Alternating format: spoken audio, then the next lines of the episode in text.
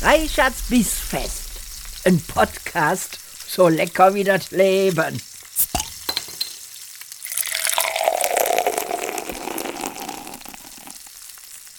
Herzlich willkommen bei Reichards Bissfest, dem Podcast rund um gutes Essen, Lebensläufe, Genuss und Sinnsuche. Und mein heutiger Gast ist die wunderbare Lena Falkenhagen. Liebe Lena, stell dich doch einmal kurz vor. Hallo, lieber Stefan, danke für die Einladung. Genuss und Sinnsuche sind genau meine Dinge, insofern bin ich da gerne bei dir. Ich bin äh, eigentlich Autorin, nenne mich auch, weil ich das professionell mache, Schriftstellerin, habe Romane geschrieben, schreibe Hörbücher, unter anderem für Audible Originals, ähm, schreibe auch für Computerspiele, deswegen kennen wir uns ganz gut. Ähm, man nennt es auch Narrative Design unter Profis ähm, und arbeite insofern in vielen Bereichen rund um Text. Und mhm. nebenbei engagiere ich mich auch noch für AutorInnenrechte und äh, das mache ich im Verband deutscher Schriftstellerinnen und Schriftsteller, aber darüber müssen wir heute nicht so intensiv reden, sondern Ach, über Ess Essen zum Beispiel. Da werden wir natürlich nachher auch mit Sicherheit noch mal kurz drüber sprechen, weil ich finde das alles super spannend und ich freue mich sehr, dass du Zeit hast und äh, heute hier mein Gast bist.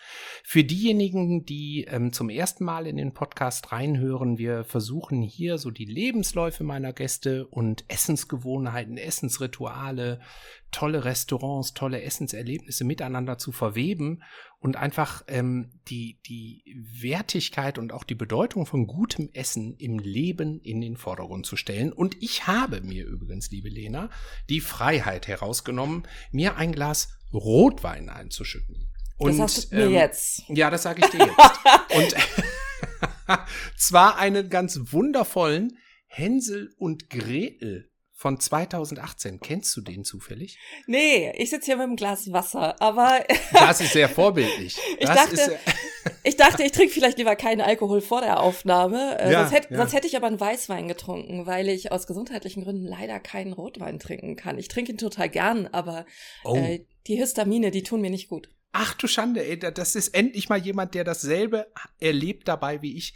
Äh, Histamine in Bier und in Rotwein. Ja ein Glas und ich sehe aus, als hätte ich einen Dauerlauf gemacht. Aber ja, ich, ich lasse mich nicht kleinkriegen. Ich ja. äh, trinke trotzdem super gerne ein Glas Rotwein. Ja, ich habe das aufgehört, weil das wirklich ja. bleibt bei mir. Ne? Also ich, ich kriege da eine rote Nase und rote Wangen und äh, das verstärkt sich über, Ach, der herrlich. Zeit immer mehr. Ja, ja. Histamine, siehst du. Guck, wir beide sind die lebenden Beweise dafür, dass das wirklich ein Thema ist. Ja, ich habe da schon ganz oft Leuten was von erzählt und immer so, hä? Ja, ja, ja, Wie ja. Jetzt aber Histamine. Wir fangen hier mit dem Reden über Krankheiten an, das wollen wir nicht, Stefan. Nein, natürlich nicht. Nein. Aber pass auf, dieser, dieser wunderbare Rotwein, den ich hier habe, 2018er äh, äh, Rotwein ist ein Cuvée von mhm. äh, Markus Schneider und Thomas Hensel.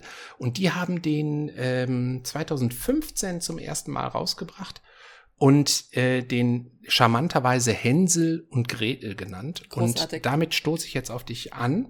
Ja, ich wünsche Prost. Dir und uns eine wunderschöne Stunde hier. Mm. Mm. Mm. das ist oh, herrlich. Ich, ich hoffe, dein, dein Wasser schmeckt genauso gut. du Aas. Liebe Lena, ähm, ja. du bist ja ein ähm, tatsächlich äh, äh hoch begabter Mensch, der, der ganz viele Interessen hat und ganz viel äh, tut, ganz viele Dinge tut und ähm, wo man als Außenstehender erstmal das Gefühl hat, du kommst doch mit einem 24-Stunden-Tag hm. auf keinen Fall klar. Ähm, du machst wahnsinnig viel und wir gehen jetzt mal so in deiner Vergangenheit ein Stück zurück und gucken mhm. mal, wie das alles angefangen hat, ja?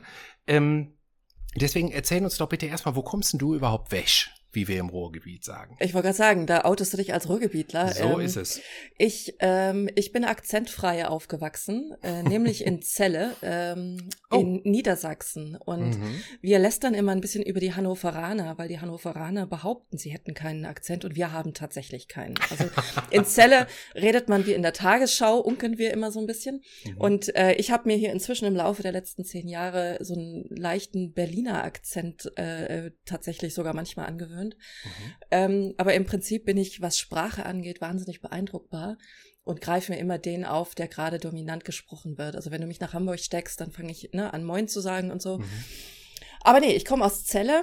Ja. bin da aufgewachsen und zur Schule gegangen ähm, und auch wenn das als Jugendliche ehrlich gesagt gar nicht so wahnsinnig erfreulich war, weil in Celle nicht so irre viel los ist, mhm. ähm, mag ich die Stadt so im Nachgang wahnsinnig gerne. Ich erinnere mich an eine Szene, in der, als ich zur Schule fuhr, durch die Altstadt. Und dazu muss man wissen, Celle hat eine wundervolle historische Altstadt aus dem 15. und 16. Jahrhundert mit ganz vielen Fachwerkbauten.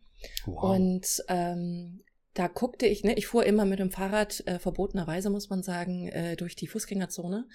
Und äh, es war schönes Wetter. Ich schaute hoch und sah diese wundervollen Fachwerkhäuser mhm. und diese ganz geschlossenen Häuser und äh, dachte, Mensch, eigentlich ist ganz schön hier.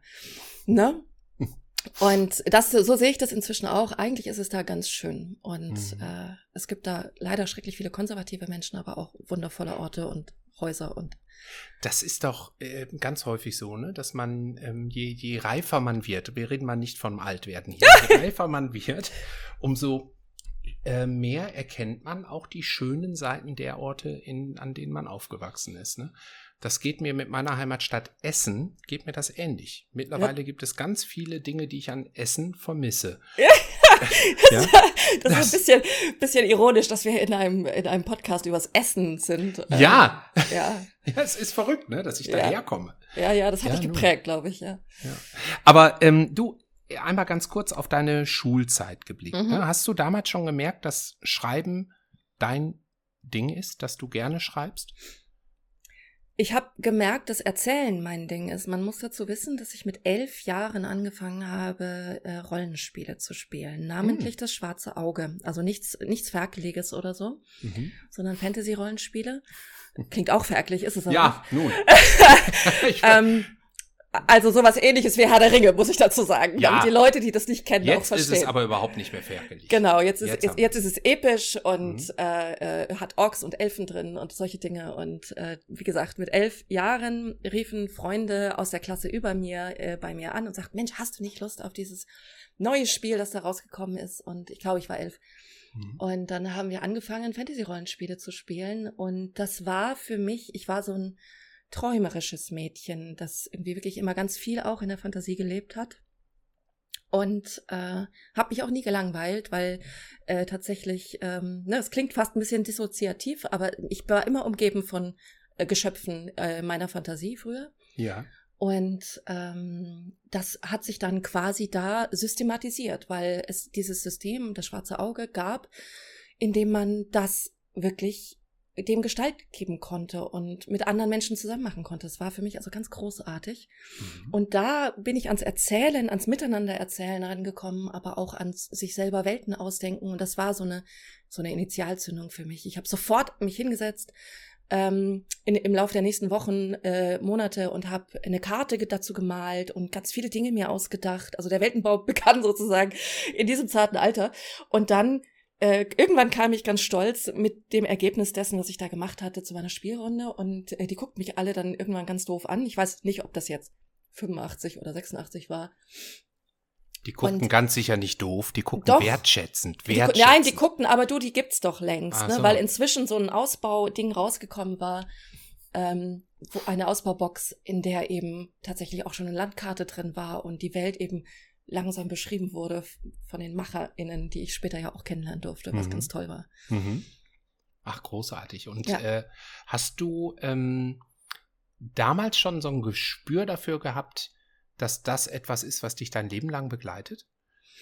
Ehrlich gesagt konnte ich mir nie was anderes vorstellen. Ich habe so viel gelesen und ich habe Bücher verschlungen und durfte am Anfang kein Fernsehen.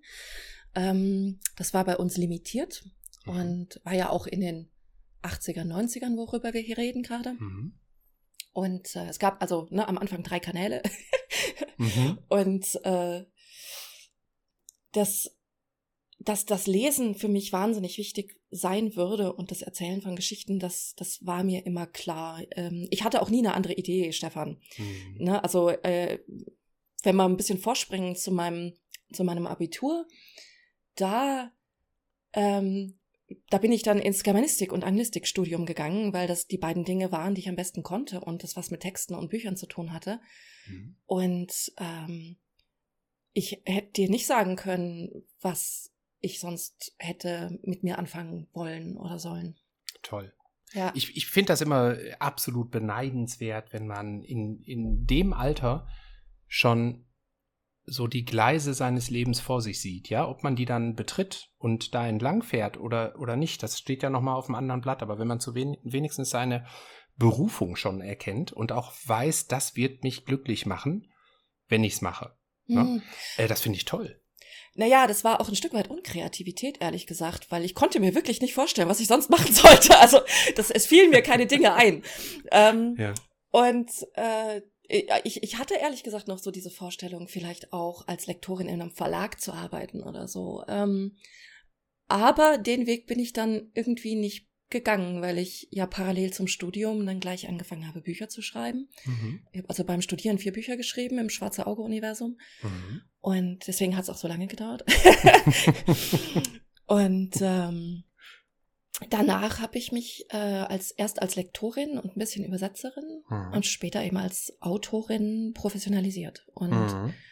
ähm, Darf ich mal ganz neugierig fragen, wo du denn studiert hast? War das dann auch in Celle? Hat Celle eine Uni? Ich weiß es überhaupt nicht. Nee, da, dazu gibt es eine Anekdote. Ja. Ähm, Celle hatte mal angeblich die Wahl, ich weiß gar nicht mehr was und ob es wirklich stimmt, äh, wann es war und ob es wirklich stimmt, aber Celle hatte mal die Wahl zwischen einem Hochsicherheitsgefängnis und einer Universität. Ah. Und die Zeller, die Zeller Stadtväter haben sich gesagt, nee, nee, also wenn schon Männer, dann bitte hinter Gittern. Richtig, richtig. Sonst Absolut sind unsere jungen Frauen hier in Gefahr. Ja, natürlich. Völlig. Ja, ja, nein, also es korrekte mag, Entscheidung. Genau, es mag eine Urban Legend sein, ich weiß es nicht. Aber nein, Celle hat keine Uni ähm, damals gehabt. Äh, ich bin nach Hannover gegangen, also so richtig weit habe ich es nicht geschafft. Mhm. Und habe mhm. in Hannover studiert äh, und äh, das war sehr, eine sehr schöne Erfahrung. Guck, jetzt äh, muss ich eine eigene Kindheitserinnerung einwerfen, weil äh, ich auch ungefähr in diesem Alter, 11, 12, 13, so in der Ecke, habe ich angefangen, Dungeons and Dragons Rollenspiele zu spielen. Du Frevler. Und ja, ich weiß, ich weiß. Mhm. Es gab aber damals ja nur die Möglichkeit, entweder das schwarze Auge oder so einen richtig internationalen Top-Titel zu spielen, ja. ich war natürlich immer schon äh, mhm. für den hippen Scheiß äh, äh, zu haben. Nein, ehrlich gesagt war das gar nicht Mainstream. meine Entscheidung, sondern meine besten Kumpels damals haben das für sich entdeckt und haben mich da einfach mit reingezehrt. Aber lustig ist, ich habe nicht Karten gezeichnet oder ich habe nicht irgendwelche ähm, Geschichten entwickelt, sondern ich war, für, war damals schon fürs Essen zuständig. ja, mhm. das heißt, äh, ich habe dann ähm, alles gekauft, was zu einem vernünftigen Rollenspielabend dazugehört. Und das bringt mich natürlich direkt zu der Frage, was hat man denn damals so als schwarze Auge-Spielerin äh, was, was gehörte dazu zu so einem Rollenspielabend bei euch? Ja, ich wollte dich gerade fragen, du hast Pizza und Cola gekauft. mhm. ähm, nee, tatsächlich war ich auch, auch ein Stück weit fürs Essen zuständig. Äh, in unserer Runde also unsere Runde ist ja so, äh, klingt ja so definitiv und abgeschlossen, aber mhm. das waren, bis ich 18, 19 war, waren es ja zwei bis drei Runden, die sich dann auch vom Personal her geändert haben teilweise. Und ähm, am Anfang hatten wir, glaube ich, so die Klassiker Chips und Flips und Cola auf dem Tisch als ganz junge Kinder. Mhm. Und später, als ich dann so ins Richtung Abi und Richtung Studium ging, äh, erinnere ich mich, habe ich ganz viel Pizzateig gemacht und Pizza mit, äh, äh, du wirst mich gleich aus dem Podcast schmeißen. Mhm, Pizza mit Ananas, ja. Oh. Ich, ich, liebe Pizza mit Ananas. Äh, da, da, da gibt's ja ganze Glaubenskriege, die auf ja. Twitter ausgefochten werden, ja. Für mich war das äh, nie, nie eine Frage, weil es ist natürlich völlig unmöglich, Ananas auf Pizza zu tun. ich liebe Pizza auf Ananas. Nein, Ananas auf Pizza, so herum. Ähm, und dann, dann musste sie grün sein, äh, nämlich mit Oregano und Basilikum äh, mm. und solchen Dingen. Und mm. äh, genau.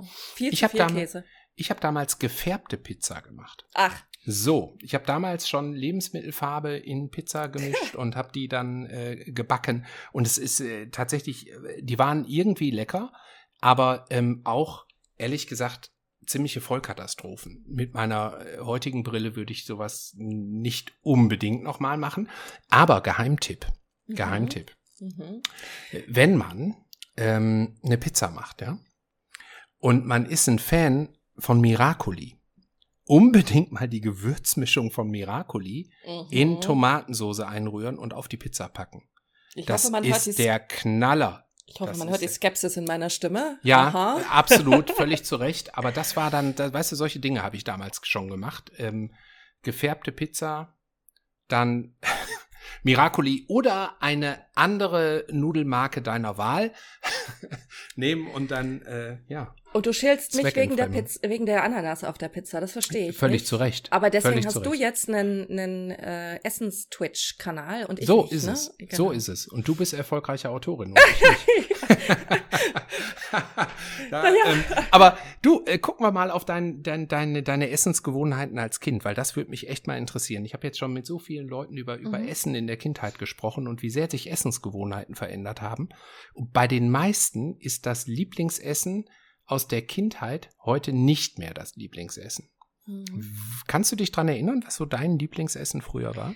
Du weißt, dass das verdammt lange her ist. Ähm, ja, es tut mir leid. Also ich erinnere mich an das traumatische Erlebnis, dass ich Erdbeeren aß und eine Allergie dagegen hatte, oh. ähm, die sich dann später glücklicherweise auswuchs. Also inzwischen mhm. kann ich Erdbeeren essen und andere Früchte dafür nicht. Mhm. Mm.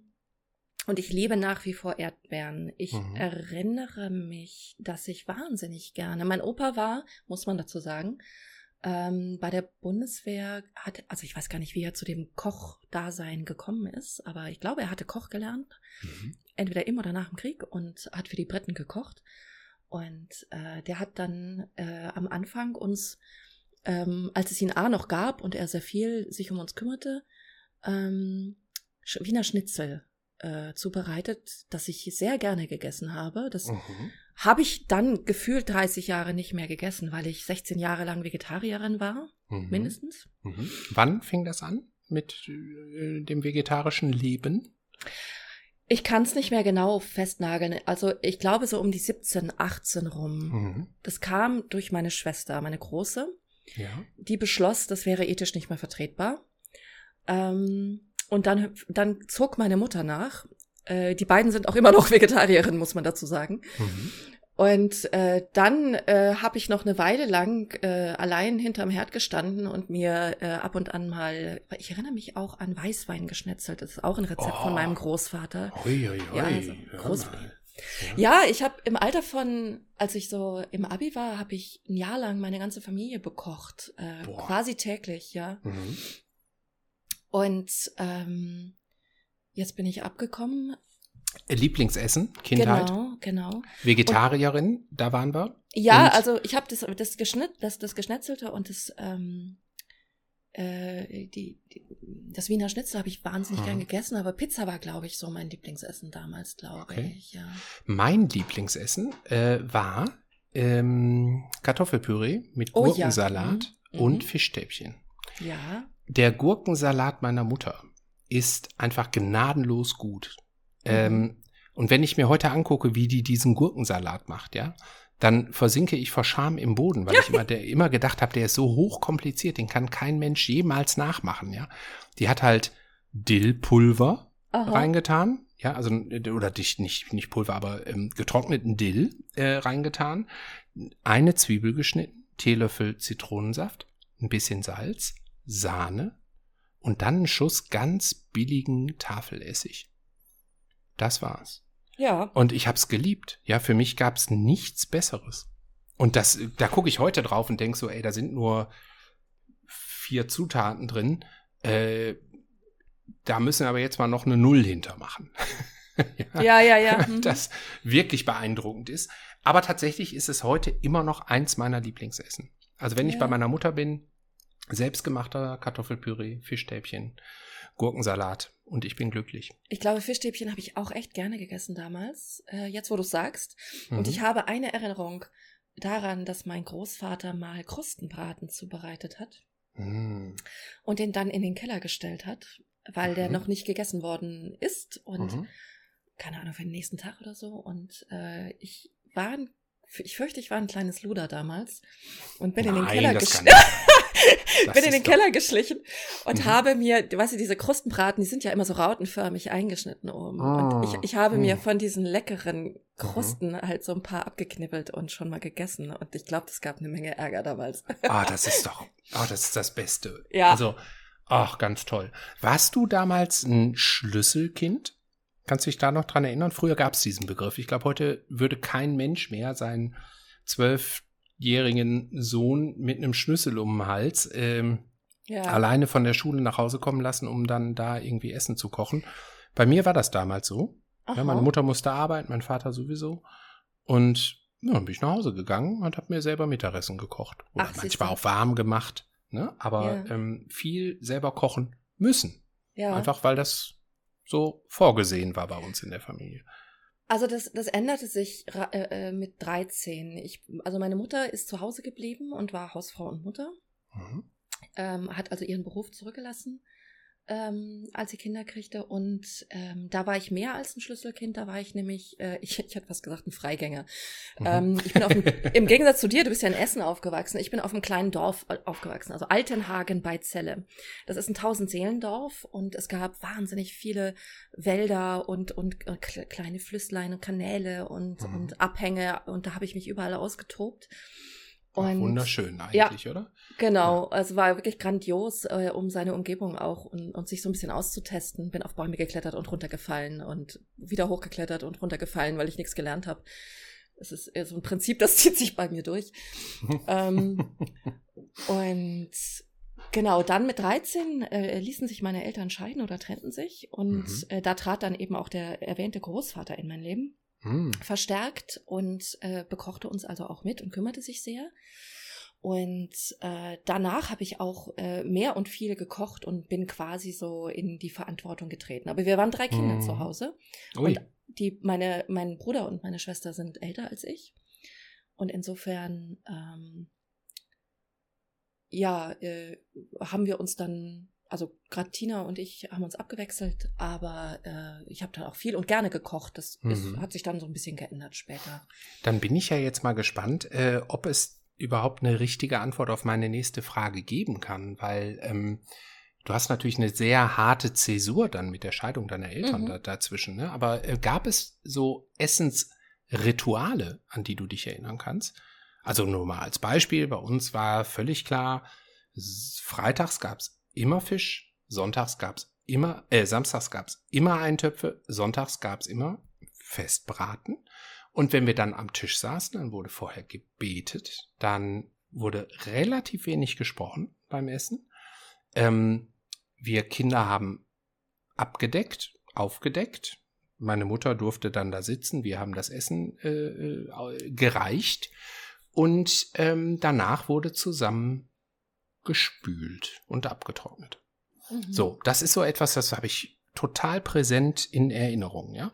Und das ist ja schon sowas wie so ein Essensritual, zu sagen, äh, beim Essen wird relativ wenig gesprochen und wir beten vorher und, und, und solche Abläufe, ne? Und äh, ganz zu schweigen von dem freitags eben nur Fisch und äh, samstags die Eintöpfe. Ähm, Mhm. Erinnerst du dich an sowas? Hattet ihr das auch? Wir hatten eine ganz fixe Sitzordnung am Tisch, ähm, aber ich glaube, wir waren so vom äh, von der Familie her ein bisschen alternativer als deine Familie vielleicht. Ähm, wir hatten eine feste Sitzordnung und wir haben immer gemeinsam Mittag gegessen, wenn die Kinder aus der Schule kamen. Und das hat sich bei mir auch so eingeprägt.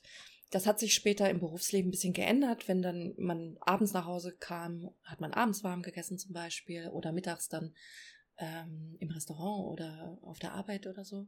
Aber ähm, wir hatten gar keine, wird wenig geredet und äh, oder so. Und Mhm.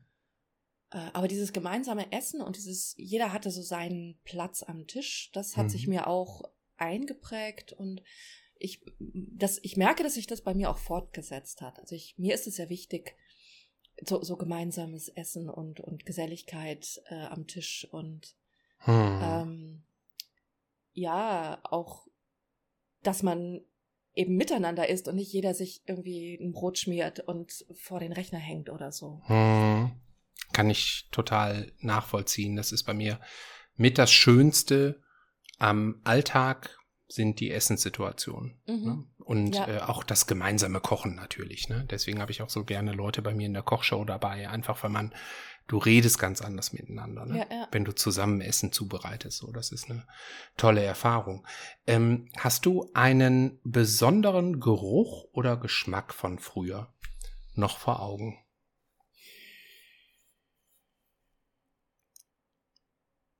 Jetzt muss ich ein bisschen nachdenken. Mhm. Ähm, eigentlich sind Gerüche und Geschmäcker ja was, was sich sehr einprägt. Ähm. Ja, während du überlegst, gebe ich mal so ein Beispiel. Ja, ich weiß mal. noch, dass ich ähm, gerade sonntags, ne, da war bei uns, du hast den Nagel sehr auf den äh, Kopf getroffen, eben als du gesagt hast, ein bisschen konservativ. Bei uns war das sehr konservativ, das heißt, sonntags stand auch natürlich die Kirche und mhm. der Kirchgang an, so, und dann ähm, hat meine Mutter vorher das Essen schon in äh, den Ofen getan. Und wie gesagt, es gab ja immer diesen Sonntagsbraten. Und wenn wir dann von der Kirche zurückkamen, das ist ein Mehrfamilienhaus mit sechs Parteien gewesen. Du hast unten die Haustür aufgemacht und dir kam durch das gesamte Treppenhaus schon dieser super angenehme Bratengeruch mhm. von unserem Sonntagsessen kam dir entgegen. Das ist ein Geruch, den werde ich mein Leben lang, glaube ich, nicht vergessen. Okay. Spannend. Nee, sowas habe ich gar nicht. Also äh, später bei meiner ersten Wohnung in Hannover, äh, da habe ich sowas. Das war mhm. ganz gemein, weil wir hatten noch keine Küche, mein äh, damaliger Lebensgefährte und ich. Und mhm. äh, wir mussten immer im dritten Stock vorbei an allen anderen Wohnungen und im ersten Stock wohnten Italiener. Mhm. Und äh, da sind wir dann immer vorbeigetapert. Oh, das ist aber duftete, ein Endgegner. Ey, oh, ganz gemein. Knoblauch, Tomate und, und äh, äh, Basilikum-Gerüche. Und jedes Mal sind wir oh. leidend äh, äh, daran vorbeigegangen. Nee, aber mhm. zu Hause habe ich, hab ich sowas nicht, außer dass wir mit viel Knoblauch gekocht haben, den ich immer mhm. noch auch sehr gerne mag. Mhm. Ähm, Knoblauch angebraten, ne? Ja, nee, ist angebraten durfte bei uns nie. Das durfte bei Ach uns nee, nicht sein. hör auf. Echt? Ich finde, das ist der tollste Geruch, weil der so ganz, ganz viele Assoziationen auslöst. Ja, da denke ich immer direkt an Spanien, an die Türkei, an Italien. Das hat so ein Lebensgefühl, was damit einhergeht. Ja, und wenn ich hier über die Straßen gehe und da wird abends gekocht, du, ich bleib jedes Mal an bestimmten Häusern stehen, wo ich weiß, da wird so, ja, das vermeintliche deutsche Vita in der Pfanne äh, gezaubert. Ah, Wahnsinn. Ja, ja. Nee, das durfte nicht sein. Meine Mutter mochte keinen angebratenen Knoblauch. Den, der, der hm. musste immer erst ins Essen kommen, wenn die Soße, also so Tomaten zum Beispiel, schon drin waren und das nicht mehr hm. briet. Na gut, ja. Ich lasse das mal gelten. Ja, nee, ja? wir lassen das mal so stehen. Aber äh, du hast gerade von deiner ersten Wohnung äh, gesprochen, dann in Hannover. Ja. In welchem Alter bist du denn da quasi eingezogen? Bist du so ein, so ein früher, äh, ähm, äh, bist du früh Flügge gewesen und mit 18 abgehauen zu Hause? Nee, oder? Nein, nein, ich bin äh, Spätflügge geworden. Mhm. Äh, das lag vielleicht auch so ein bisschen daran, dass ich Scheidungskind bin und äh, noch bei meiner Mutter quasi mit äh, gewohnt habe. Und äh, nee, das muss äh, Podo mit äh, zweite Zwanzigerhälfte muss das gewesen mm. sein, dass ich da nach Hannover zog. Ja. Und ähm, das, ich studierte dort. Mein Lebensgefährte hatte damals dort seinen ersten Job nach mhm. der nach dem Studium. Und es war relativ zentrumsnah in Hannover, also ganz tolle Situation direkt bei der Siegessäule da beim Waterlooplatz. Der aufmerksame Podcast-Gastgeber hat natürlich Wikipedia offen, Ach. wo es einen wunderbaren ähm, Beitrag über dich gibt. Und äh, da habe ich gesehen, dass du äh, so im zarten Alter von äh, 23, 24 etwa, wenn ich jetzt richtig rechne, äh, Schlange und Schwert rausgebracht ja. hast. Und ich glaube, das war dein erster ja. Roman. Das oder? war mein erster vollständiger Roman. Krass, und den hast du noch zu Hause geschrieben, wenn ich dann jetzt richtig ja, ja, ja. Schlussfolger. Ja, ja. Toll. Den habe ich genau zu Hause geschrieben und ich glaube, ich war 21 oder 22, als ich den mhm. angefangen habe zu schreiben. Der kommt dann ja immer ein bisschen versetzt später raus. Mhm. Ähm, genau. Wie, wie, wie hast du den denn äh, an einen Verlag bekommen? Also ich meine, so jung und dann direkt beim Heine Verlag, also ich klopfe dir jetzt hier gerade virtuell auf die Schulter, wie du merkst, ja. Ähm, das finde ich sehr beeindruckend. Ganz ja. abgesehen davon, dass in dem Jahr danach direkt die nächsten beiden Romane kamen, aber ähm, das äh, ist nur ein, sind nur zwei weitere Finger in meiner schwelenden Wunde.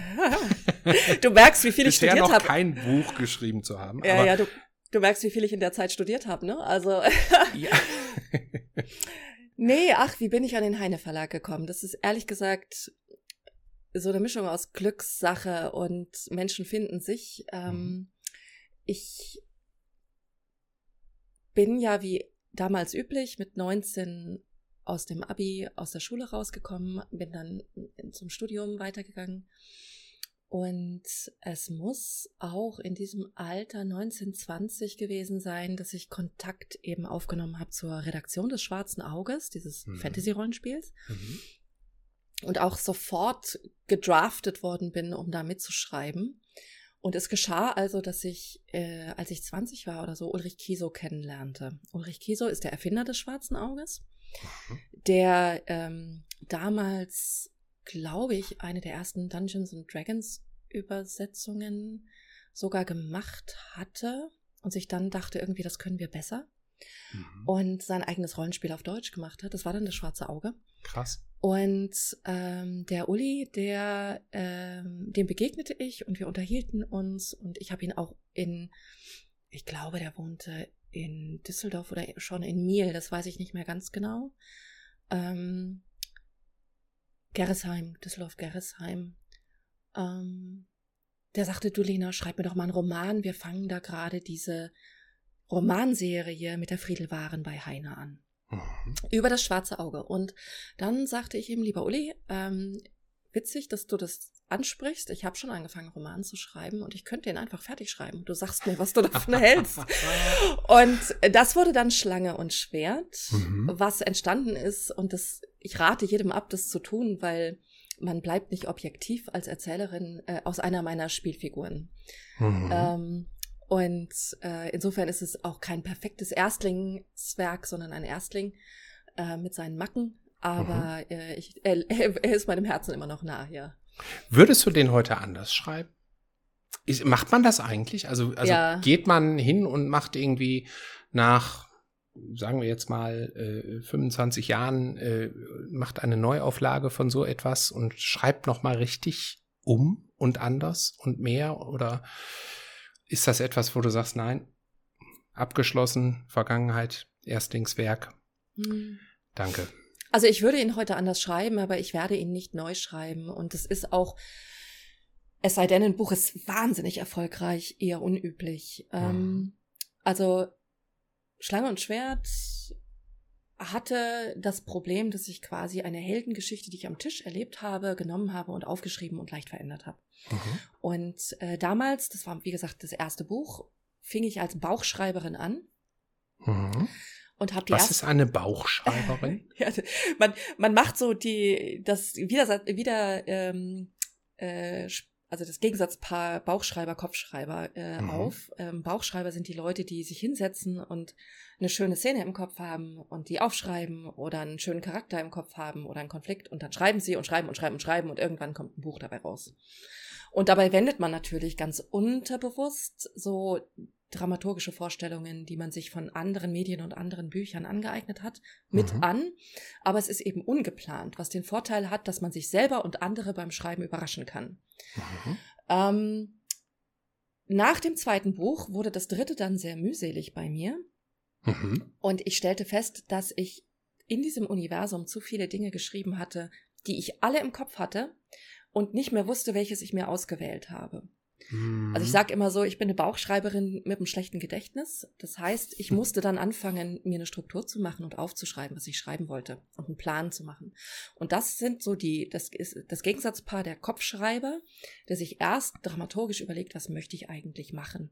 Mhm. Und eine Dramaturgie entwickelt und einen Kapitelplan und so. Und ich mache eine Mischung aus beidem, weil ich weiß, ich brauche die Struktur und die Vorausplanung und ganz viele LektorInnen möchten das ja auch haben. Die möchten ja wissen, worüber du dein Buch schreibst. Mhm. Aber ähm, ich brauche noch das Element der Überraschung, also vor allem auch mich selbst überraschens beim Schreiben. Mhm. Denn ansonsten ich sage immer, ich bin eigentlich ein strategischer Schreiber. Wenn ich den Plot einmal durchdacht habe, bin ich fertig damit. Ich muss das nicht noch aufschreiben. Ich weiß, mhm. dass die Story funktioniert. Mhm.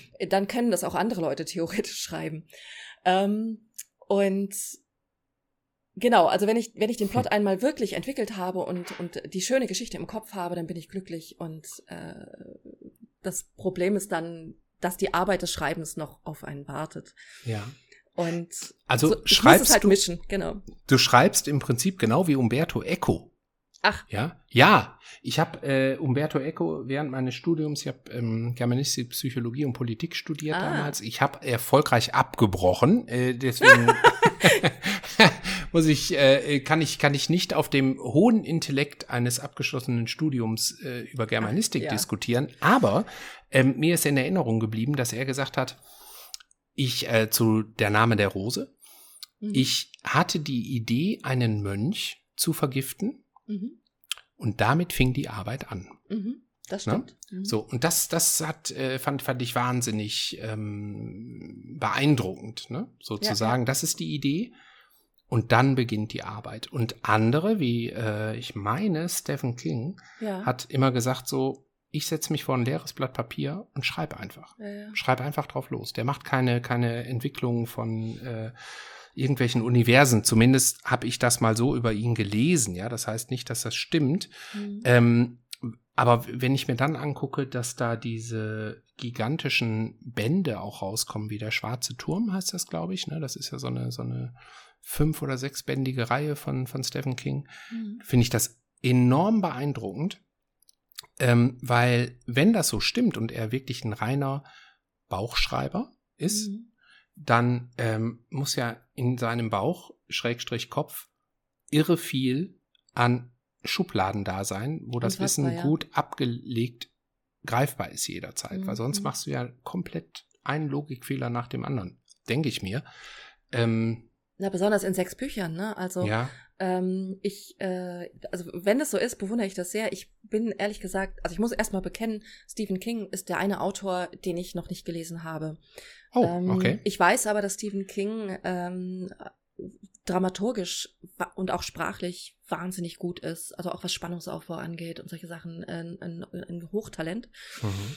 Ähm, aber ich, ich kann nicht so gut mit Horror. das ist, so, das ist, ja, es ist auch wirklich äh, ja. äh, herausfordernd. Genau. Mal so, ne? Also ich, ich bin mhm. so was, was Slasher und, und Horror-Sachen äh, angeht, bin ich, äh, da mache ich meistens einen großen Bogen drum, weil ich das ja. gar nicht so gut kann. Ähm, ich sehe gerade, ähm, korrekt im Englischen heißt es The Dark Tower, deswegen habe ja. ich das als der schwarze Turm übersetzt, aber ist Quatsch, ne? Das heißt der dunkle der Turm. Dunkle Turm ja. ja, genau. Und ähm, man merkt, also wenn du einen krass, ein krasses Beispiel für einen meines Erachtens halbwegs scheiternden Bauchschreiber haben möchtest, dann nimmst du George mhm. R. R. Martin mit Game of Thrones. Oh. Mhm. Ich habe mir das, also ich habe den, den Jetzt war, bin ich gespannt. Ja, ja, ich, ich werde mich gleich bei allen deinen HörerInnen total äh, äh, ad acta legen hier, glaube ich. Ähm, Nein, alles gut, aber denn, ich finde Meinungen immer super, deswegen freue ich mich auf die Begründung. Ach, ich, ich habe die Bücher verschlungen bis zu einem gewissen Grad, das möchte ich mal vorwegstellen, aber ich habe das erste Buch gelesen nach vielfältiger Empfehlung und die sagten alle, Mensch, das ist total krass äh, und mhm. der, der hat keine Manschetten, der bringt seine Hauptfiguren um und, und, und, liest das mal, es ist toll. Und ich habe das gelesen und ich musste mich mit aller Mühe durch den ersten Band kämpfen, mhm. weil ich gelesen und analysiert habe, das kann ich leider seit dem Germanistikstudium nicht mehr ablegen. Mhm. Und ich habe erkannt, dass der Mann sich in seinen Plotsträngen total vergaloppiert. Mhm. Und das tat er bis zur Hälfte, etwas über der Hälfte des ersten Bandes. Und dann habe ich nochmal von einem guten Freund, Thomas Römer von mir, auch äh, DSA-Redakteur, lange langjährig, habe ich gesagt, du komm, lies weiter, das wird so toll. Und dann habe ich es mhm. weitergelesen und dann wurde es sehr toll. Ähm, aber äh, das Problem, dass George R. R. Martin immer mehr Plotstränge aufmacht, als er zumacht, ähm, und dann in diesen verzweifelten, ich muss jetzt was weghauen, Bewegungen, Figuren killt, ja, mhm. das, ähm, das hat, ist schon im ersten Band angelegt und äh, das ist ehrlich gesagt sein ganz, ganz großes Problem in Band 4, 5 und folgende auf Englisch. Ähm, Mhm. Also vier und fünf sind ja, wenn ich das jetzt richtig im Kopf habe, eigentlich mal ein Band gewesen, sind dann geteilt worden. Und haben keine, keine Dramaturgie, keinen vernünftigen Abschluss, ähm, spielen auch noch parallel zueinander, brechen also das, was er vorher aufgelegt hat. Und ähm, die sind so unfassbar langweilig. Ich gebe dir tatsächlich recht. Jetzt, wo ich, du das so ja. beschreibst, äh, fühle ich mich sehr abgeholt. Also alles ja. gut. Äh, kann ich so unterschreiben. Ja. Ja, dieses, ja, also, äh, ne, der, äh, da, da wird ganz viel rumgesessen auf dem einen Schiff, auf dem anderen Schiff und auf dem dritten Schiff und dann wird mhm. wieder in der Stadt bei der Pyramide ganz viel rumgesessen und ähm, im ne, Tyrion wälzt sich in seinem eigenen Drama, dass er seinen Vater äh, ermordet hat und und und mhm. und es ist alles ganz schrecklich und ich habe und dann ne, eine meiner Lieblingsfiguren Brienne of Tarth. Jetzt nörden wir hier total ab. Ja, ist, ist völlig in Ordnung. Ne, Brienne of Tarth, mhm. ähm, die geht auf die Jagd nach Räubern und wird von denen, glaube ich, total vermöbelt. Ich habe schon keine Erinnerung mehr. Und mhm. ähm, ich habe mich die ganze Zeit gefragt, warum macht sie das? Warum zur Hölle lese ich das gerade? Es hat null Funktion für den Plot. Es bringt mhm. mich nirgendwo hin. Es bereichert diese Figur nicht. Ja, es stellt die Welt ein bisschen dar, aber ich wusste nicht mehr, warum ich lese, was ich lese. Und das ist mhm. immer ein mhm. schlechtes Zeichen. Ich äh, tatsächlich erinnere ich mich gerade auch an die Szene und ähm, endet das nicht in diesem äh, in dieser Art Scheune, wo sie dann diese, diese düsteren, dunklen Gesellen, die sie eigentlich verprügelt haben, ähm, Nee, ich bin lost. Ich habe ich hab keine nee, Erinnerung. Nee, nee, ich weiß es mm nicht. Mm -mm. Aber, und das ist das Problem, ne? Also dieses Aufmachen von Handlungssträngen ist halt leichter als das Wiederverknüpfen von Handlungssträngen -hmm. im Schreiben. Und du hast, ähm, also noch ein ganz sicheres Zeichen ist eigentlich, dass er nicht weiterschreibt. Ne? Also wenn du, wenn du mhm. keinen Plan machst und dir nicht aufschreibst, was du tust, dann hast du tausend Alternativen der Handlung im Kopf. Der Leser kennt nur eine Version. Als Autor kennst du tausend, weil du mhm. ganz viel durchdacht, ad acta gelegt hast, wieder rausgegraben, verändert und so weiter und so fort. Mhm. Du weißt einfach nicht mehr, was du geschrieben hast. Und ähm, ich glaube, ne, wenn es ihm so geht, wie ich das unterstelle, dann wird er vermutlich die letzten Bände auch nicht fertig schreiben. Ja. so. ich, ich bin sehr gespannt. Also man liest ja sehr unterschiedliche Sachen. Ne? Angeblich soll ja jetzt dieses Jahr der vorletzte Band rauskommen. Mhm.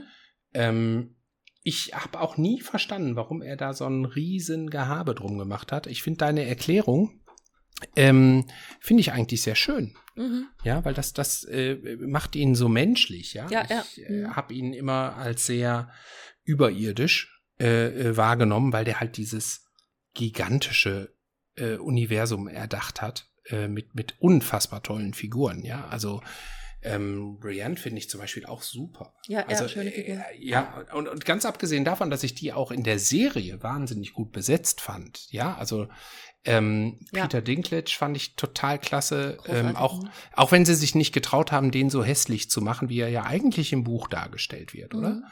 Mhm. Äh, das habe ich denen immer so ein bisschen übel genommen. Aber mhm. sei es drum. Und äh, Brienne fand ich auch total toll besetzt. Mhm. Hm. Ja, also die Figuren, die er macht, sind sehr großartig. Mhm. Ne? Ich erinnere mich zum Beispiel, dass ich Jamie Lannister am Anfang wirklich gehasst habe, so als der Kingslayer und der Antagonist. Mhm. Und er hat meine Lieblingsfigur Bran aus dem Fenster geworfen. Ja. Und äh, das habe ich ihm übel genommen, weil ich auch so ein Kletterkind war und ich habe mich da so drin gesehen. und ähm, dann äh, hörte ich von einer Studienfreundin, die sagt, ja, lies mal weiter, der Jamie kriegt eine Perspektive und äh, der wird total sympathisch plötzlich. Und ich habe das Buch angefasst und ich, ich habe dieses Buch angeguckt. Ich habe gesagt, ich werde dich nicht mögen, Jamie Lannister. Mhm. Und dann habe ich es gelesen und dann hat dieses Aas von George R. R. Martin es tatsächlich geschafft, dass ich Jamie Lannister mochte und Mitleid mit ihm hatte und plötzlich verstanden hatte, warum er geworden ist, wie er ist. Mhm. Und das mit wirklich fiktiver und dann auch noch fantastischer Literatur hinzubekommen, in dieser Tiefe, also wirklich in dieser ähm, Differenziertheit der Figuren, das ist, äh, das ist, es war ein Meilenstein und wird auch als Meilenstein so wahrgenommen. Ähm, und das hat er wirklich ganz großartig gemacht. Ne? Also für alle Leute, die mich jetzt hassen, weil ich gerade die Bücher gedisst habe hier. Ne? Ich, I give you that. ja, das ist sehr gut, das ist sehr gut. Sag mal, du als Autorin, hast du eigentlich bestimmte Rituale, die du brauchst, um deine Bücher zu schreiben? Oder dich äh, äh in einen Plot zu vertiefen oder eine Atmosphäre zu schaffen, in der du das tun kannst? Mm -mm. Nee, äh, okay. könnte ich, könnte ich glaube ich nicht ähm, als Profi. Ähm, mhm ich ähm, Aber ich, ich muss dazu sagen, dass man, ich glaube, man kann meine Fantasie sehr leicht anknipsen. Ich denke sehr assoziativ mhm. und ähm, ich, ich vertiefe mich in eine Materie und wenn ich mir die Szene vornehme, die ich mir vornehmen möchte, dann habe ich sofort Bilder vor Augen mhm. ähm, und kann die auskleiden und kann diese Bilder auch beschreiben. Und, Guck, wenn ja. ich wenn ich mir so deine Veröffentlichungsliste angucke, ne, hast du sehr viele Fantasy-Romane geschrieben, mhm. du hast historische Romane geschrieben, mhm. du hast dann, und da reden wir nachher noch drüber, äh, auch Dinge für Computerspiele mhm. geschrieben. Aber ähm, einen historischen Roman zu schreiben, wo man ja sehr korrekt sich eben in einer echten Welt bewegt, ist doch eigentlich konträr zu dem, was du vorher mit deinen Fantasy-Romanen gemacht hast. Ähm, wie, wie kam dieser Wechsel? Also warum bist du nicht, ich sag jetzt mal ein bisschen plakativ, der Fantasy treu geblieben? Ja, äh, das war ganz prosaisch, ehrlich gesagt. Also das, mhm. ähm, das war eine strategische Entscheidung, die meine Karriere betraf. Äh, ich äh, unterschrieb damals einen Vertrag mit der AVA International, einer großen deutschen Literaturagentur. Mhm. Und äh, reichte dort also fantastische Stoffe ein.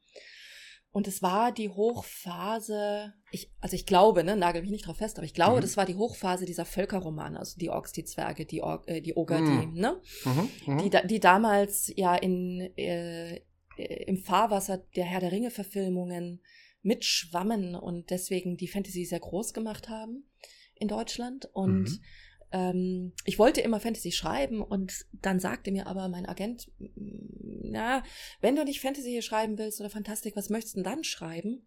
Denn ich habe so den Eindruck, dass sich die Fantastik gerade wieder schlechter verkauft. Und mhm. dazu muss man immer wissen, dass die Buchbranche im, ein bisschen wie die Computerspielebranche auch, ähm, also die ist sehr vorbereitungslastig. Das heißt, Bücher, die du kaufst, die sind zwei Jahre vorher vorbereitet worden mhm. ähm, und geplant worden und äh, gekauft worden. Die müssen da noch nicht fertig abgegeben gewesen sein, aber sie sind auf jeden Fall gekauft worden mhm. als Exposés oder so. Mhm. Und ähm, die ähm, jetzt habe ich den Faden verloren. Ist nicht schlimm. Ich habe ihn. Wo wollen ähm, wir hin, bitte? Gib ihn mir wieder. Du hattest gerade äh, erzählt, dass du mit deiner Agentin oder der Agentur gesprochen hast genau. und die dir gesagt haben, willst du bei Fantasy bleiben, weil ja. Und dann hast du erklärt, genau. dass der Markt halt sehr planungsbedürftig ist. Der, der, Markt ist ja planungsbedürftig und das heißt, während diese Welle der Fantastikromane noch sich verkaufte, kauften die Verlage aber schon keine Fantastikromane mehr.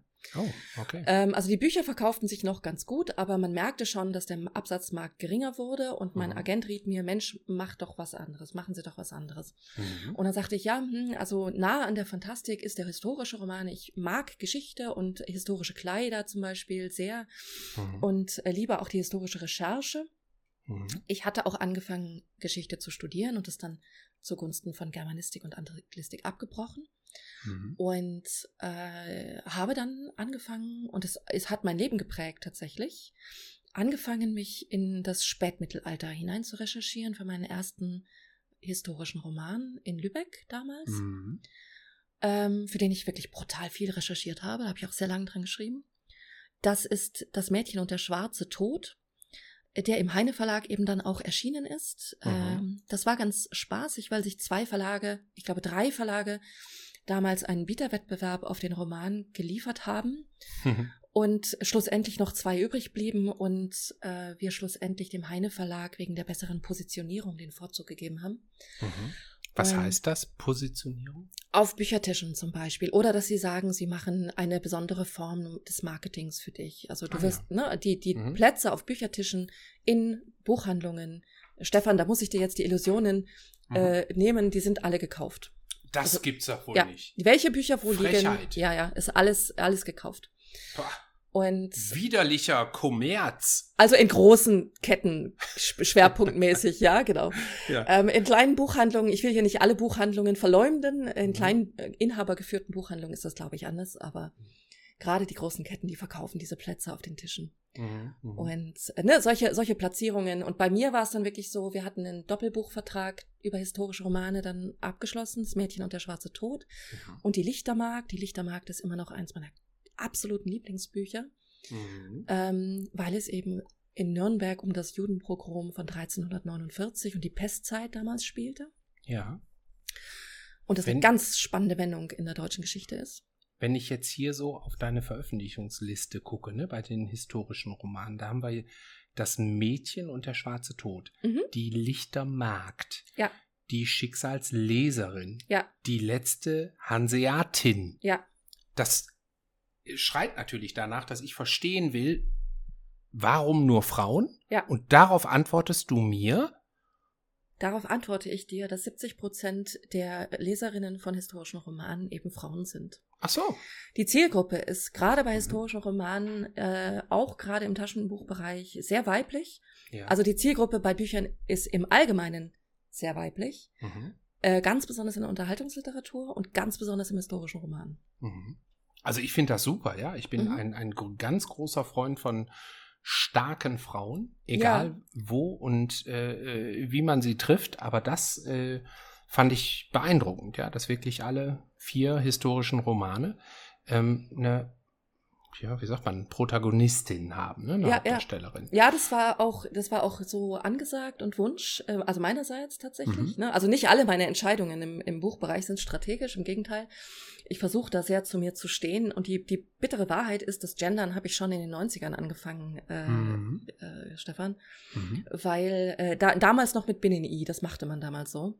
Ja. Ähm, und ähm, die, das, das war mir auch, ne, auch beim schwarzen Auge und so war mir das immer Bedürfnis, erstens äh, schwule, lesbische, bisexuelle Charaktere mit reinzunehmen, äh, mhm. um dieses unfassbar heterosexuelle Personal so ein bisschen aufzubrechen, das die Literatur damals hatte und eben, dass Frauenfiguren nicht nur so, so Hascherl sind oder ja. Beiwerk oder so oder sich retten lassen müssen. Ich finde das total, ich finde das total super. Ich meine, du kennst das Team, was wir haben bei der DEFCOM, ne? Das ja. ist ja, äh, besteht aus lauter diversen und starken Menschen, die ja. einfach toll sind und so sein dürfen, ja. wie sie wollen, weil mir das wichtig ist.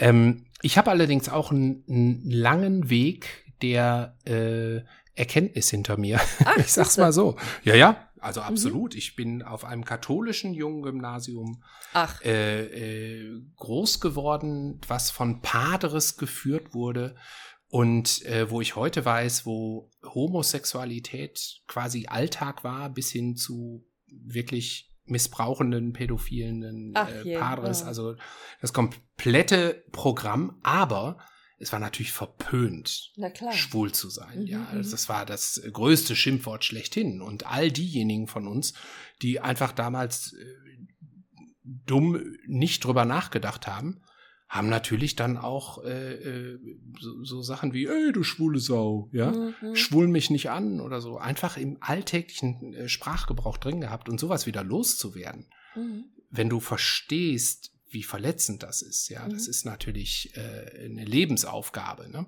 Und äh, der ich mich sehr gerne gestellt habe. Und äh, aber trotzdem habe ich da eine, ich sag mal ganz provokativ, eine Menschwerdung erlebt im Laufe meines Lebens, ja. Ich, ich finde äh, das auch gar nicht schlimm, ehrlich gesagt. Also nein, jeder hat den Horizont oder kann nur den Horizont haben, den er quasi sich im Laufe seines Lebens erarbeitet hat. Und wenn man dann mit neuen Dingen konfrontiert ist, dann ist halt die Entscheidung, wie gehe ich damit um. Genau, ja. genau. Und wir hatten damals äh, wirklich, also bei mir war so im Alter von 22, 23, als ich angefangen habe, sehr, sehr tief in das Essener Nachtleben abzutauchen. Man glaubt es kaum, wir hatten eins äh, und äh, da hatten wir eine sehr, sehr prominente Diskothek, das Moodia Art. Wenn du mal Langeweile hast, kannst du da mal mhm. nach äh, googeln. Und äh, das Moodia Art Personal und auch das Animationsteam und so bestand halt zu 90 Prozent aus absolut queren Leuten. Ja? ja. Und das war so toll. Das ja, war ja. so erfrischend, belebend. Endlich hatte ich mal mit normalen Menschen zu tun, die ihr ihre Sexualität gelebt haben, ihr Anderssein genossen haben, ja, und nicht mehr dieses miefige, äh, was ja. ich in der Schule erlebt habe und dann auch noch im Zivildienst, den habe ich an einem katholischen äh, Nonnen-Krankenhaus gemacht. Ja, also du war, äh, du siehst äh, ein, ein Leben voller Gegensätze damals, aber äh, das braucht es manchmal, ja, ja um äh, dann wach zu werden und auch zu erkennen, wie wichtig es ist, ähm, einen normalen Umgang und eine Bühne für ja, ja. alle Formen unserer äh, Kultur unbedingt, zu schaffen. Ne? Unbedingt, ja. Und du hast das in deinen Romanen dann, äh, sowohl in den Fantasy-Romanen als auch in den historischen Romanen, ähm, durchgehalten? Oder, das, oder bist du da auch manchmal in so eine Klischeefalle getappt und hast, guckst heute auf deine Charaktere von früher und denkst, ah, den würde ich heute anders entwickeln? Also, ähm, ich glaube, ich habe in das Schwarze Auge-Universum mit meinem zweiten und dritten Roman den ersten schwulen Charakter und den ersten bisexuellen Charakter eingeführt. Super. Ähm, ich, ich sage, ich glaube das, weil ich es nicht mehr ganz konkret, ne, also ich will, ich will niemandem was unterstellen, mhm. aber ich glaube, das war so.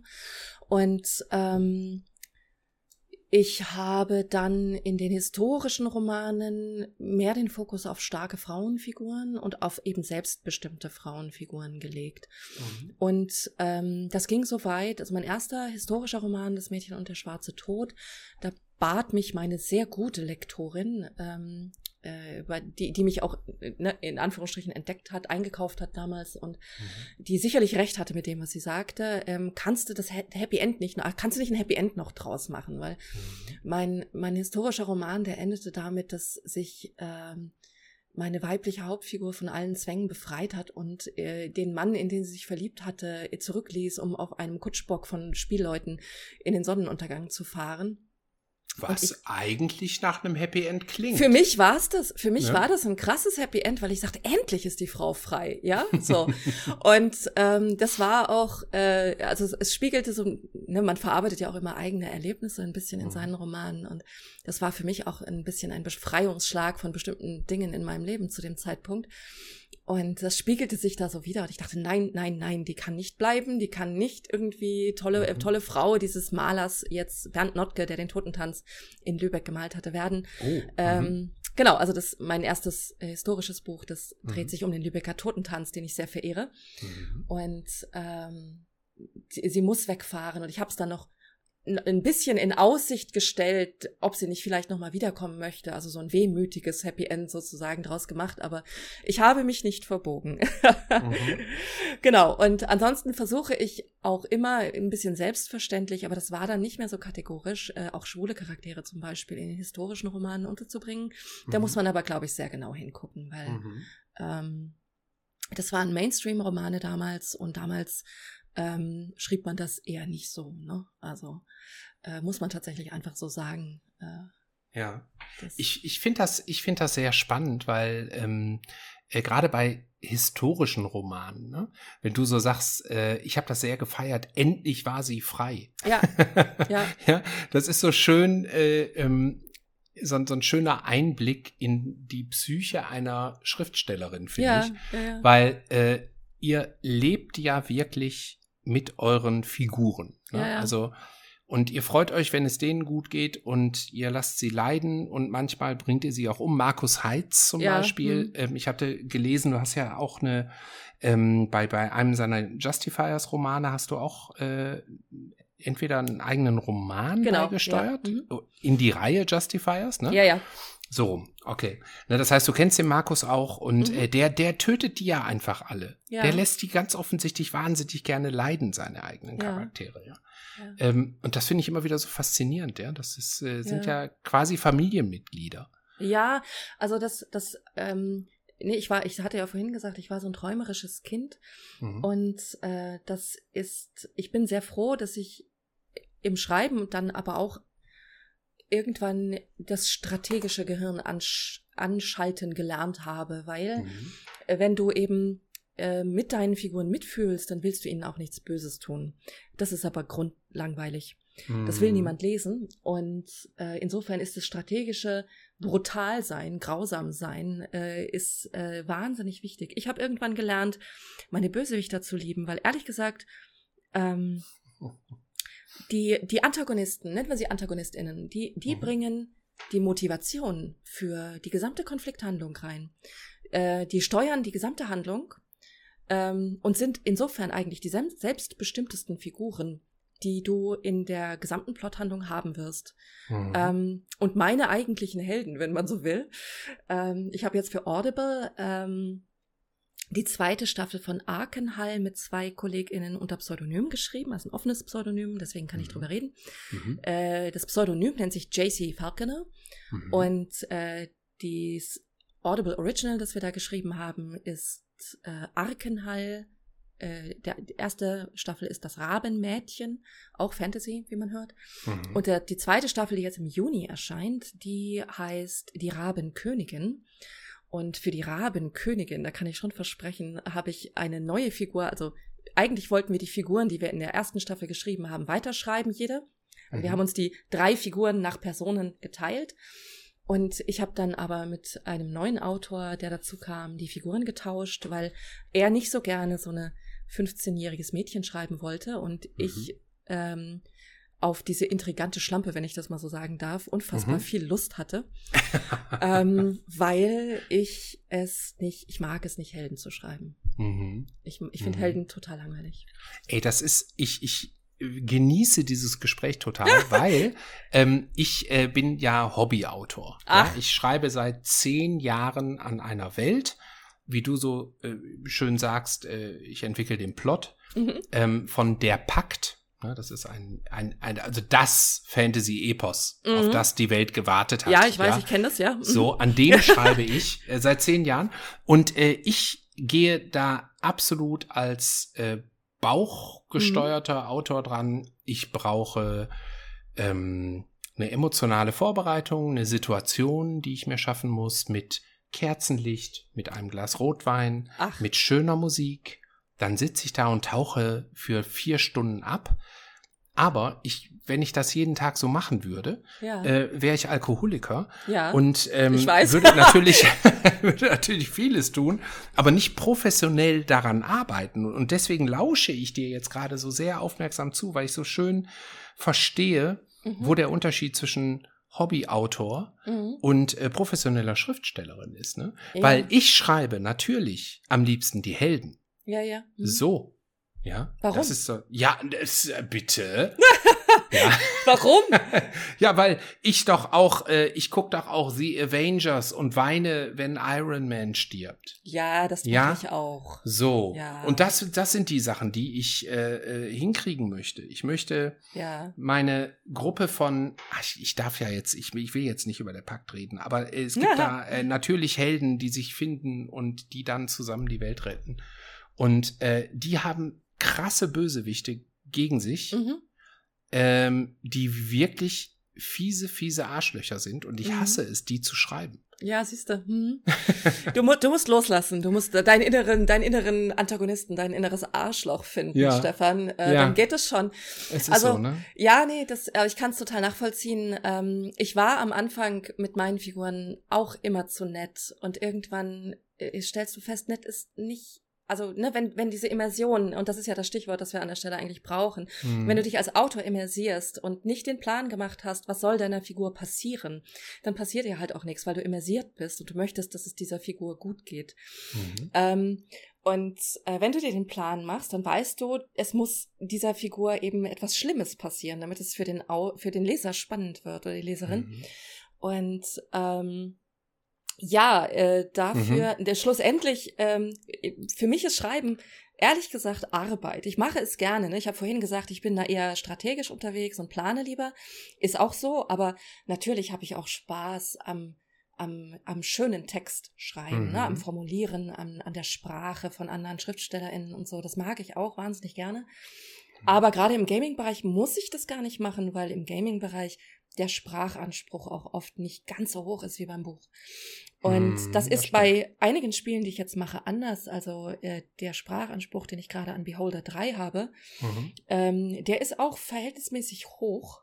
Mhm. Ähm, und da bin ich auch mal gespannt, wie das Spiel schlussendlich, ich hoffe, es kommt nächstes Jahr raus, ähm, dann wird. Ich kenne noch gar kein Publikationsdatum ganz konkret, aber ich glaube, mhm. es sollte nächstes Jahr rauskommen. Ähm, und das ist ganz spannend, weil das Spiele untypisch ist. Ne? Aber am Ende des Tages, wenn du Profi bist, ist Schreiben Arbeit und dann hast du kein Hobby mehr, sondern mhm. ähm, in den Beruf. ich habe, ähm, wo du gerade die, die Computerspiele erwähnst, ist mir eine Theorie eingefallen, die ich mhm. gerne mal verproben möchte bei dir. Ähm, ich kann mir vorstellen, die eigentliche Herausforderung bei Computerspielen ist, dass du zwar die Geschichte schreibst und auch die ähm, Charaktere entwickelst und vor allen Dingen natürlich auch die Dialoge mhm. produzierst, aber du bist für die Visualisierung mhm. von dem gesamten Setting bist du nicht verantwortlich, beziehungsweise nicht, nicht alleine verantwortlich, du wirst mit Sicherheit einbezogen, aber du bist eben nicht in dem Maße verantwortlich, wie du zum Beispiel für die Visualisierung in der Fantasie deiner Leser verantwortlich bist. Ja. Ne? Also wir haben ja eben, ähm, eigentlich äh, reden wir ja hier über Essen, das merkt man. ne? Wir reden ja sehr viel über Essen, aber ich finde das total toll, dass, dass wir hier so über, über dein, ähm, dein, dein, dein, dein Werkschaffen reden. Mhm. Ja, ich genieße das total. Deswegen, ich will jetzt gar nicht wieder zwanghaft zurück zum Essen, aber gerne, aber auch, einem, ja. Ja, aber wenn du in einem Buch eine äh, Geschichte in einer ähm, Gaststätte schreibst oder in einem Wirtshaus, ja, da musst du die Atmosphäre beschreiben. Du musst äh, beschreiben, wie es riecht, wie es, wie das Essen aussieht, wie ja. es schmeckt, ja, wie es äh, sich anhört, welche Leute da drin sind, ähm, ob es beklemmend ist und so weiter und so fort, während du bei einem Spiel das ja an die Grafiker übergibst und ja. an die Soundleute. Und äh, ich bin gespannt. A, äh, liege ich damit richtig? Ja, mhm. ist das ein ganz anderes Herangehen oder schreibst du all das trotzdem in der Hoffnung, dass die Autoren, äh, Quatsch, die, die Designer das dann so übernehmen, mhm. wie du es beschreibst? Ähm, und ist das Ganze ein einfacheres Schreiben für dich, weil du den ganzen Ballast der Beschreibung mhm. nicht an der Backe hast? Also ja, das, also es ist natürlich ein Stück weit so, wie du das beschrieben hast. Ähm, was einerseits schön und andererseits ganz erschreckend ist, weil, äh, na, das musste ich tatsächlich beim Schreiben von Drakensang Online damals auch erst lernen, du ein Stück weit Kontrolle abgeben musst. Denn, äh, also ich bin inzwischen ja, das, das musste ich auch erst lernen, aber dieses Trust Your Experts, äh, das ist übrigens ein schöner Talk für die DEFCOM, äh, den, ich, den ich mal einreichen könnte. ähm, äh, die, dieses, also dieser Anspruch, äh, anderen Leuten ihre Expertise zu belassen und zu sagen, ja, äh, wenn du das so sagst, dann wird das stimmen, weil du kennst dich auf diesem Gebiet besser aus. Mhm. Den möchte ich gerne an mich von anderen adressiert sehen, weil ich ehrlich gesagt nach oh Gott, wann habe ich angefangen? 93 habe ich mit dem Schreiben angefangen. Äh, das ist jetzt fast schrecklich lange ja. her, fast 30 Jahre her. Mhm. Also 27, 28 Jahre. Mhm. Ähm, schreibe ich und bin schreibend äh, professionell und ich kann einfach anders bewerten, was ein guter Text ist, als ein, als ein, jemand, der nicht 30 Jahre lang schreibt. Mhm. Ähm, das heißt, ich sehe im Zweifel Qualitäten, die andere Leute an der Stelle nicht sehen werden und nicht bewerten können. Mhm. Und ähm, ich, ich verstehe rational, dass das zum Beispiel im Grafikbereich auch so sein muss. Äh, ich mhm. glaube zwar, ne, wie wir alle, dass ich ein ganz gutes Auge auch für Grafiken habe und dass ich auch ein ganz gutes Ohr, ich, also ich habe lange gesungen in meiner Jugend äh, und in meinen Twents, mhm. ähm, Solo und im Chor und äh, bin musikalisch und so. Ich glaube auch, dass ich für Soundtracks und Audiodesign ein ganz gutes Ohr habe, mhm. aber selber machen könnte ich es natürlich nicht. So, das heißt, ich muss meinen Experten oder den Experten in einem Spiel jeweils vertrauen, wenn die sagen, nee, du vertrau mir, so ist es grafisch besser umgesetzt oder so ist der Sound oder das Audiodesign besser umgesetzt. Ja. Und äh, genau, also ich finde, das ist einfach die notwendige Form des Respekts, die wir uns als Profis in der Branche gegenseitig schulden. Mhm. Hast du denn auch schon mal ähm, dir ein Spiel angeguckt und hast ähm, dir danach gedacht, so, nee, das ist eigentlich nicht, also ganz losgelöst davon, ob es jetzt ein gutes Spiel war oder nicht, ne? Äh, aber das ist nicht die Vision der mhm. Story, die ich geschrieben habe, geworden. Ähm, oder umgekehrt, du hast dir das angeguckt und hast nachher gedacht, wow, mhm. was ein Kunstwerk. Beides, ja. Mhm. Also ähm, ich muss gestehen, dass ich am Anfang von Drakensang Online auch noch mehr mit der Story wollte, als die Engine und die Grafik konnte. Mhm. Das ist auch ein Leidensprozess in mir gewesen, wo ich tatsächlich, wie viele andere Narrative Designer vor mir, lernen musste, was man einfach mit der gegebenen Infrastruktur, die man vorliegen hat, machen kann. Ähm, und was eben einfach auch nicht. Das heißt, wenn man das nicht einschätzen kann, dann fährt die Story so ein bisschen am Gameplay und an der Grafik und allem vorbei. Mhm. Und das ist dann dieser klassische ludonarrative Disconnect, den man so oft beschwört. Ach, ne? Ja, ja also die, ludonarrativer Disconnect. Genau, also dieser, dieses Auseinanderklaffen zwischen der spielerischen Erzählung, die, die du im Gameplay erlebst und der, der Story, die vielleicht über die Texte kommuniziert wird. Ne? Mhm, mhm. ähm, äh, das passiert dann in solchen Situationen. Äh, das lernte ich aber. Und ähm, jetzt habe ich die, diese Magie des Teams, die beschwöre ich immer wieder. Das gab mhm. so Szenen und das ist so auf deine ursprüngliche Frage nochmal mhm, zurückzukommen. Mhm. Ähm, im besten Falle hast du als Narrative Designerin am Anfang mit vielleicht Producing und dem Game Design einen Plan gemacht. Mhm. Und dann findet das statt, was üblicherweise äh, in einem Buch auch stattfindet, nämlich du, erz du, du erzählst deinen MitarbeiterInnen eine Geschichte. Du legst es nieder, entweder dokumentierst das oder du briefst die Leute vernünftig. Mhm. Und dann haben die im Zweifel dasselbe Bild im Kopf wie du. Und ja, mhm. das hat Fehler, weil wenn zwei Leute sich dasselbe vorstellen, kommt nie dasselbe Gesicht raus. Mhm. Aber es kommt ein Gesicht dabei raus, das das tut, was du oder die Story oder die Dramaturgie von dem Spiel möchte. Mhm. Ne, es wird richtig sein, auch wenn es nicht exakt das ist, was du im Kopf gehabt hast, wenn du mit guten Leuten zusammenarbeitest. Mhm.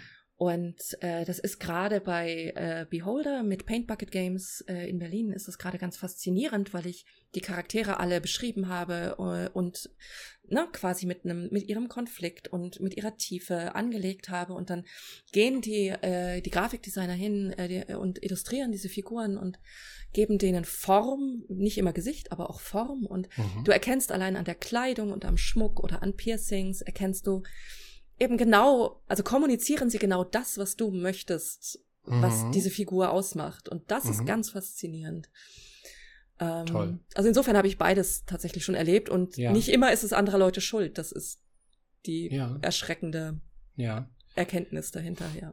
Ähm, Lena, ich würde so gerne jetzt noch Stunden weiter mit, mit dir über diese Sachen reden. Ja, lass uns doch über Essen reden. Nein, nein, das, das ist es gar nicht. Aber ähm, ich habe ja, äh, dieser Podcast wird ja auch äh, nicht zuletzt mit Unterstützung von dem wundervollen Sven Fössing äh, ja. produziert. Und der äh, arme Sven ähm, sitzt ja hier die, die ganze Zeit ja. quasi an der Technik. Ähm, und ich hatte ihm gesagt, wir werden für den Podcast so, so eine, eine Viertelstunde, vielleicht ein bisschen länger brauchen. Und jetzt sind wir schon bei einer Stunde zwölf Minuten. Mhm. Und zwar eine Stunde mit zwölf Minuten, die ganz wunderbar sind und mhm. mir unheimlich viel Spaß machen. Das heißt, wir müssen unbedingt noch einen zweiten Podcast machen. Ähm, ja, es gibt auch so viele andere Themen, die ich, ja. die ich äh, im Kopf habe. Aber weißt du, äh, die schönsten Gespräche, ja, die man eigentlich so miteinander führt, führt man ja entweder in der Küche oder in einem Restaurant. Jetzt ja. tun wir mal so, wir würden in normalen Zeiten einfach nur miteinander plaudern in einem Restaurant. Wo säßen wir dann? Mhm. Ja, wir säßen ähm, in meinem Lieblingsrestaurant in Kreuz nicht in Kreuzberg, in Friedrichshain, glaube mhm. ich. Äh, und zwar bei meinem, ich will, bin fast versucht zu sagen, lieben Freund Rodrigo. Wir sind gar nicht befreundet und ich habe ihn auch jetzt seit fast Jahren nicht mehr gesehen. Mhm. Ähm, das ist ein äh, eine Empanaderia. Das heißt, du mhm. bekommst dort Empanadas, mhm, also so mhm. kleine Teigtaschen, in die Rodrigo ganz unfassbar leckere Schweinereien reintut. Ja. Und auch leckere, ich glaube, südamerikanische Eintöpfe kocht. Und das Ach, erwähne ich deswegen, weil ja. ähm, als ich dort wohnte, ich wohnte nämlich ähm, zwei Jahre lang in der Samariterstraße in Friedrichshain, mhm. hier in mhm. Berlin, äh, war Rodrigo quasi mein ausgelagertes äh, Wohnzimmer. Das Restaurant heißt, glaube ich, eigentlich La Despensa. Mhm. Und das ist ähm, mit ganz groben, so ein bisschen äh, angeschliffenen äh, äh, Tischen äh, aufgestellt und mit Eckbänken und einem riesengroßen Spiegel dahinter und äh, es steht ganz viel südamerikanische Goodies, die du kaufen kannst, äh, so Matebecher mit Metallstrohhalmen und Kaffee und solchen Dingen steht in den Regalen. Mhm. Und äh, es ist äh, eigentlich ein Raum, der auch fürs Tanzen mal gedacht war, glaube ich. Also Milongas und so.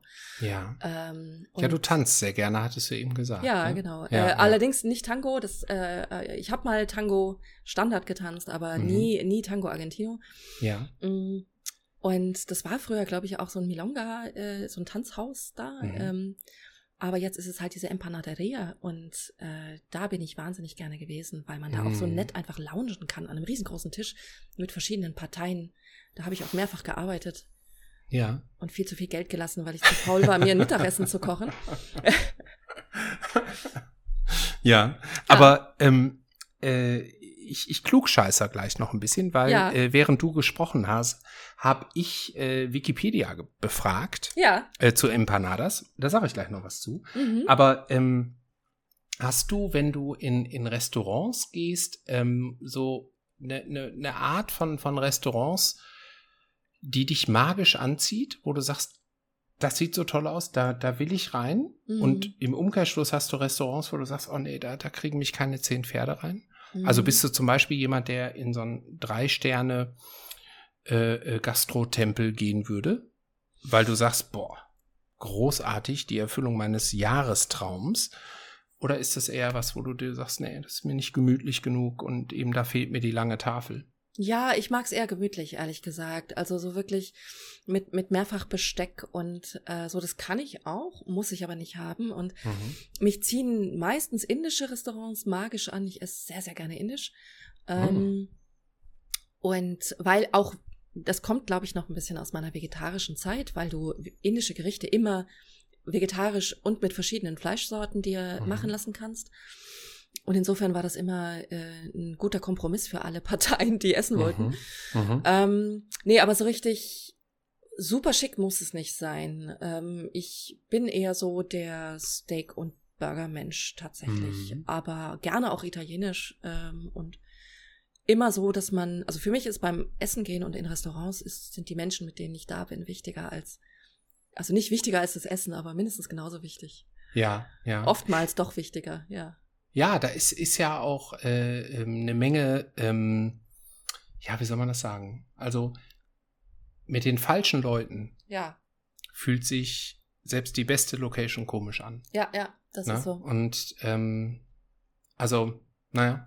Du, ähm, wenn du mich mal suchst, äh, dann findest du mich in Köln ja. äh, in einem kubanischen Restaurant. Ach, wie klasse. Sehr gerne. Ja. Ja, es gibt hier in Köln einen, einen Laden, der heißt äh, Carlos. Mhm. Und ähm, der hat ganz großartige Beilagen. Der hat tolles Fleisch, so, das ist ja irgendwie gesetzt, ja, aber der macht dann Dinge mit Palmherzen und mit mm. äh, schwarzen Bohnen. Und diese schwarzen Bohnen, die kommen dann in so Tongefäßen, weißt du, dieser dunkelbraune, äh, äh, ge gebrannte ähm, Ton, den man auch aus, aus Spanien oder von Mallorca ja. oder so kennt, ja, wo die Tapas drin sind. Und dann schwarze Bohnen, in die, die fast schon in einer mehlig-pampigen Soße daherkommen. Mhm. Oh, ey, da könnte mhm. ich vertöten, ja. Das mhm. ist äh, ganz, ganz großartig. Und ich finde, das ist so gemein an der Pandemie, ja? ja. Ja, Dass man jetzt halt auch merkt, was man eigentlich alles vermisst, ne? Total, ja. Also gerade oh. in Restaurants gehen oder sowas. Und jetzt, wo du sagst, so, so eine, so eine knisternde Pfanne, so eine, so eine Ton-Steingutpfanne mit, mit Essen oh, drin. Wunderbar? Ja, ja, großartig. Da müssen wir mal zusammen hingehen ins Chaos. Ja, super gerne. Großartig. Ja, ja, ich lade dich da gerne uh. hinein. Allerdings kann man da nicht tanzen. Ja, muss ja? nicht. Ähm, aber das, das nehmen wir uns fest vor, das kommt auf unsere Liste. So, und jetzt zum Ende dieses wundervollen Podcasts, für den ich mich jetzt schon mal unheimlich bei dir bedanke. Ja, so ist Klugscheißer ich nochmal rund um brasilianische Empanadas. Mhm. Brasilianische Empanadas heißen Empadas Ach. oder als kleinere Variante Empadinha. Ah. Die frittierte Variante heißt Pastel Gängige Zutaten für die Füllung, die in den Empanadas anderer Länder eher selten zum Einsatz kommen, sind gehackte Palmherzen mhm. und Garnelen. Mhm. So, Mhm. Weißt du Bescheid? Ja, Palmherzen ne? mag ich da auch sehr gerne drin. Garnelen esse ich nicht. Also, mhm. und ich glaube, Rodrigo hat die auch nie mit, äh, mit Fisch oder mit, mit Meerestieren gemacht. Ja. Ja, ja. Nee, ja? aber die waren immer sehr lecker. Aber äh, und bei Wikipedia gibt es einen großartigen äh, Eintrag dazu ähm, und wirklich zu jedem südamerikanischen Land mhm. eine Beschreibung, was da drin ist. Zum mhm. Beispiel Kolumbien werden die Dinger mit Kreuzkümmel gemacht. Mhm. So, Finde ich super. Jetzt also bin ich, ich wieder ein Stück schlauer, ja? Ja, und ich könnte jetzt äh, sofort zum Carlos fahren Ach und Gott, fragen, ja. ob er mir eine schöne Empanada machen kann. So, liebe Lena, es ja. war mir ein Richtfest. Ganz, ganz lieben Dank, dass du dir die Zeit genommen hast. Danke für ähm, die Einladung. Es wird einen zweiten Teil geben, das kann ich an dieser Stelle schon mal ankündigen. Wir haben noch so viele andere Themen. Wir haben gar nicht über deine Arbeit im Verband gesprochen. Wir Stimmt, haben gar nicht ja.